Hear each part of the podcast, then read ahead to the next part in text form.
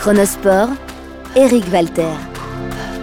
Alors l'argent, j'ai lu une information dans la presse française disant qu'on avait augmenté le salaire de M.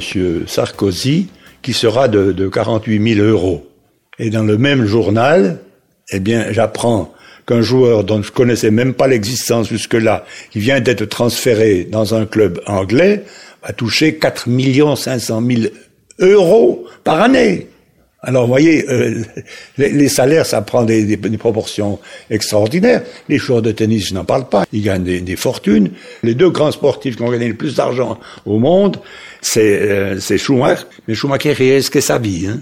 Faut pas oublier. Ça, c'est quand même, il y a un facteur. Et le deuxième, c'est Tiger Woods, le joueur de golf. Et actuellement, c'est le sportif le plus payé du monde. Mais encore qu'un Tiger Woods, qui est une image exceptionnelle, soit payé à des niveaux pareils. Mais il y a des joueurs dans la notoriété euh, vraiment quelconque, on apprend qu'ils ont des salaires mais princiers. Et puis on, fait des comparaisons. Quand j'étais encore à Neuchâtel, j'étais président du club de hockey sur glace. Ça s'appelait les Young Sprinters. J'avais un entraîneur canadien qui s'appelait Orville Martini, qui était un des meilleurs joueurs évoluant en Europe. Il gagnait 1000 francs par mois. J'ai mangé avec lui la semaine passée. Je lui ai dit, mon cher Orville, tu étais maintenant en Suisse, tu gagnerais 25 000 ou 30 000 francs par mois au minimum. Il m'a dit, oui, je sais, mais enfin, c'était comme ça. Il y a une évolution dans les salaires qui est absolument invraisemblable, surtout hein, dans, ces sports-là. Il y, en a d'autres alors où, quand on va voir un, tournoi de tennis, on sait que, quelles sont les sommes folles que gagnent les joueurs. Mais dans les tournois de tennis, moi je, l'ai vu à, Roland Garros, je l'ai vu à Gstad, il y a des tas de joueurs qui veulent accéder un peu à la notoriété.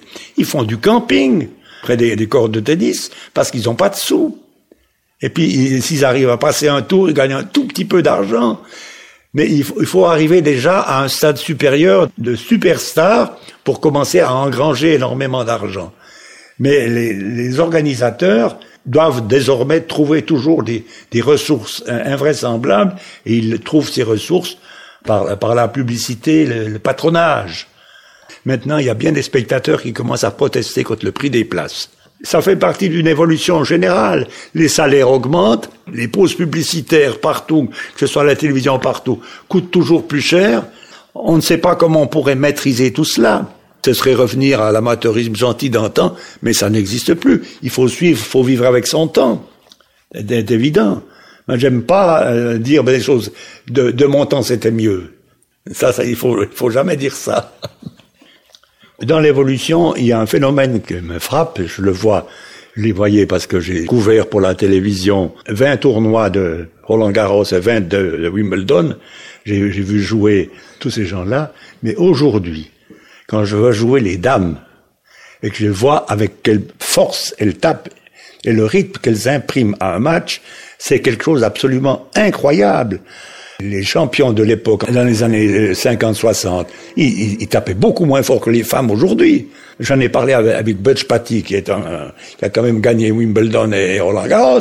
Il m'a dit, mais oui, elle tape beaucoup plus fort. Mais attention, le matériel a considérablement changé. Les, les, cordages sont différents, les raquettes sont différents, les balles sont différentes, les, les cordes, tout, tout ce qu'on voudra. Et puis, alors, surtout, il y a la, la condition physique. On fait de l'haltérophilie, on fait tout ce que vous voudrez. Mais les femmes, aujourd'hui, tapent beaucoup plus fort que les grands champions d'il y a, d'il y a 40 ans. Ça, c'est absolument indiscutable. Alors, vous pouvez faire le parallèle avec tous les autres sports. Partout, c'est la même chose. Donc, il y a une inflation de la force et de la violence, et puis, parallèlement, il y a une inflation du, mauvais comportement des, des, supporters, si bien qu'on vit dans un monde sportif beaucoup plus agité que dans ma glorieuse époque. Dans 60 ans, je pense que c'est un délai trop long. On pourrait dire peut-être dans 25 ans, quart de siècle. C'est déjà beaucoup les records, on continuera d'en battre, mais on dit toujours, on n'arrivera jamais à courir le 100 mètres en 8 secondes. Mais enfin, à l'heure actuelle, il y a quand même beaucoup d'athlètes qui, courent très facilement en moins, en moins de 10 secondes. Est-ce qu'il y aura un moment où la barrière ne pourra plus être franchie? Ça, c'est possible, c'est possible, parce qu'on ne peut pas imaginer quelles seront les conditions dans un quart de siècle.